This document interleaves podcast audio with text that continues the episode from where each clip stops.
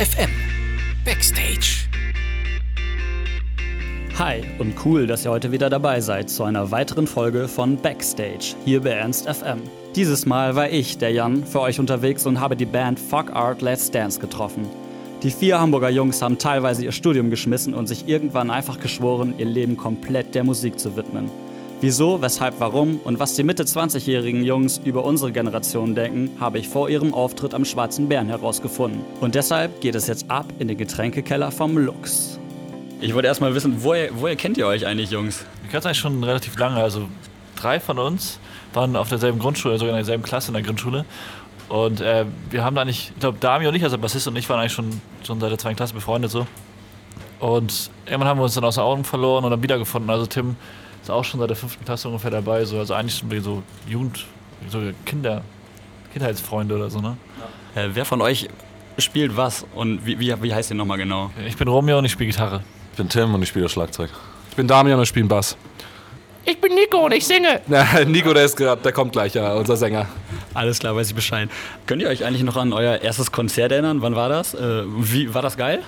Ich kann mich noch ganz genau daran erinnern, das war äh, in der Uni Hamburg. Im, Anna Siemensen-Saal. Das ist ein Hörsaal. das war ein Hörsaal auf jeden Fall und keine Ahnung, wir hatten halt so ein paar Freunde vor der Bühne stehen, die getanzt haben und äh, es war, war es gut besucht. Es war relativ gut besucht, würde ich sagen. Da waren wir zu viel mit, war- dem, mit dem Keyboarder, ne? Ja, genau. Genau. Und ich glaube, das war, wir haben ziemlich viele Fehler. Ach, im ersten Song ist meine Seite gerissen. Ja, und das Keyboard war viel zu laut. Das, ja. Das war chaotisch. Auf jeden Fall. Aber das ist, glaube ich, immer so beim ersten Mal. Was habt ihr eigentlich vorher gemacht, bevor ihr angefangen habt, Musik zu machen? Also bevor wir angefangen haben, Musik zu machen, waren wir alles brave Schüler. Ja, also in der Schulzeit hat es schon angefangen. Also es war schon so, dass es war früh für uns klar, dass wir diesen Weg einschlagen werden. Und deshalb ist es für einige von uns auch gar nicht erst, sag ich mal, so in Frage gekommen, irgendwas anderes anzufangen, weil der Fokus schon auf der Musik lag. Aber ähm, nichtsdestotrotz haben, also Romeo, unser Gitarrist, ist jetzt gerade, studiert jetzt gerade auch Soziologie. Ich habe auch mal Public Management studiert, so ein duales Studium, war auch mal Beamter. Kann man sich gar nicht vorstellen, so ein Büro, so, so, so Typen im Afro da irgendwie. Aber das, das wurde dann auch nichts und bin dann bei den Jungs eingestiegen. Wann war da so der Punkt, als ihr euch gedacht habt, äh, das, das ist alle nichts, wir, wir machen jetzt einfach wirklich nur Musik. Äh, Musik ist so das, was uns Bock macht. Ich glaube, das war so eine langsame Entwicklung, und wie Dami gerade gesagt hat, das ist eigentlich schon, irgendwie war es immer klar.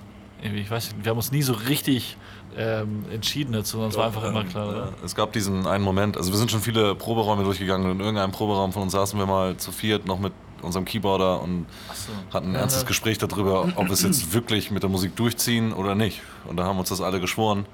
Zwei Wochen später ist unser Keyboarder ausgeschieden, aber der Rest ist immer noch dabei. Denkt euch manchmal, ich bereue das so ein bisschen, hätte vielleicht doch lieber irgendwie, ja, irgendwas, irgendwas vernünftiges, also ich meine, sag, sag ich mal ganz salopp, was Vernünftiges machen sollen oder, oder bereut ihr das gar nicht? Also ich muss, äh, ich bin erst seit einem Jahr dabei, so die Jungs machen das jetzt ein bisschen länger. Ähm, ich als Bassist dazugekommen, so äh, ich konnte das gleich direkt vergleichen, sage ich mal, so diesen Lifestyle und jetzt jetzt jetzt ist ein Jahr vergangen und ich muss echt sagen, also ich will das auf jeden Fall nicht missen, so das ist wirklich eine geile Erfahrung. Man hat ständig irgendwelche Zweifel und immer Zukunftsängste. Welche, welcher Mensch hat keine Zukunftsängste so? Jeder so. Ähm, aber jetzt inzwischen ist es einfach so, wir ziehen alle an einem Strang, wir sind so familiär, dass wir einfach also unsere Zweifel werden, wir, wir überrollen unsere eigenen Zweifel eigentlich äh, ständig selbst so. Also wir sind ständig, wie soll man sagen, pumped unterwegs und immer mit Fokus. Wir versuchen unseren Fokus immer aufrechtzuerhalten. Das ist so unser Ziel und das funktioniert auch ganz gut. Deswegen Zweifel sind eigentlich nicht so wirklich, nicht wirklich mehr vorhanden. Okay, also manche Jungs, also viele junge Leute von heute denken ja auch meistens so, ja, ich mache lieber was Sicheres, äh, äh, Hauptsache Kohle, Hauptsache äh, Sicherheit. Äh, was würdet ihr den Leuten am liebsten sagen? Sollen sie machen, ne? Ja. Ja. Alles klar. Aber bei unserer heutigen Generation äh, vermisst ihr manchmal den Mut, dass es mehr solche Leute gibt äh, wie ihr, die einfach mal machen?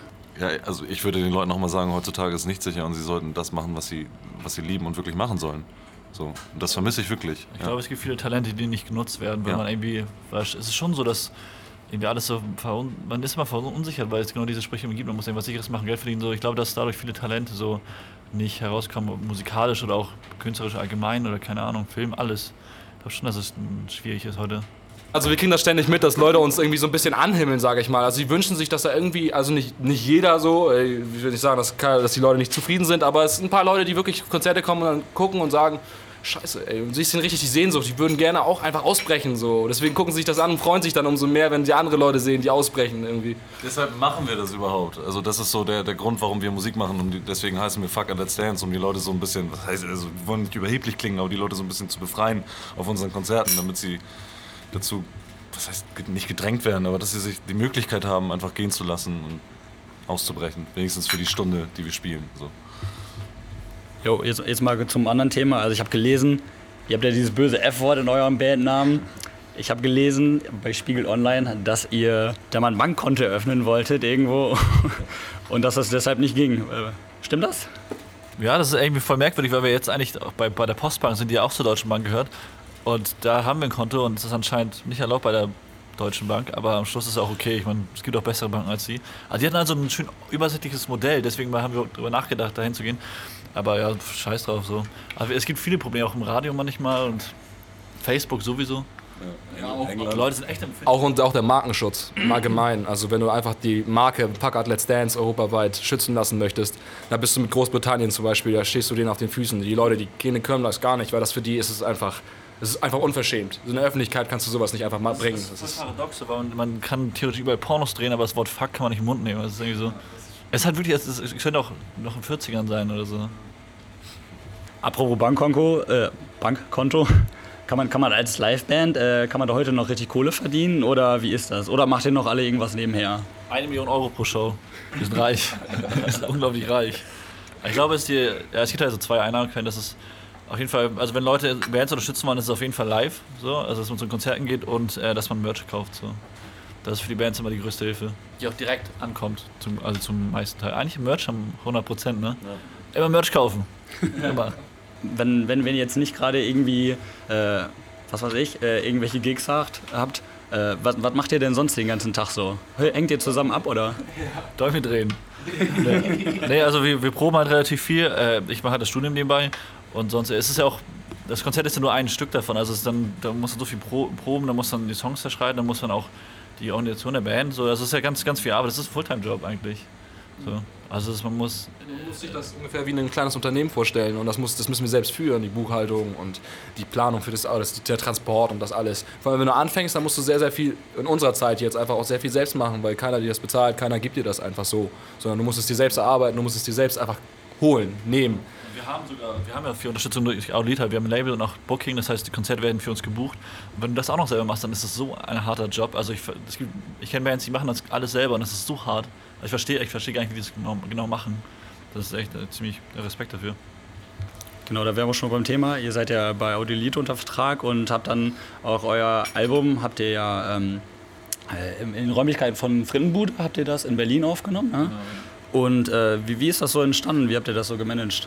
Also angefangen hat es eigentlich damit, dass wir mit Frittenbude mal auf Tour waren und wir sind alle zusammen in Nightliner gefahren und äh, da kriegt man ja nach den Shows immer besoffen die besten Ideen, irgendwas zu machen.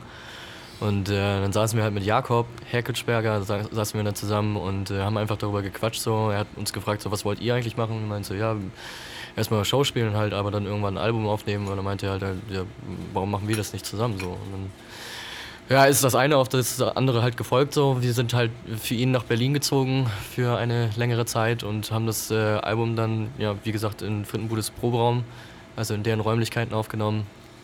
Und äh, es war immer sehr lecker, wenn die von der Tour auch wieder gekommen sind, wo wir halt frei hatten und ihre Tierchenkostüme zurückgebracht haben, die immer sehr gestunken haben. ähm, konnte man sich immer sehr gut zu Hause fühlen. Ernst FM. Laut, leise, läuft.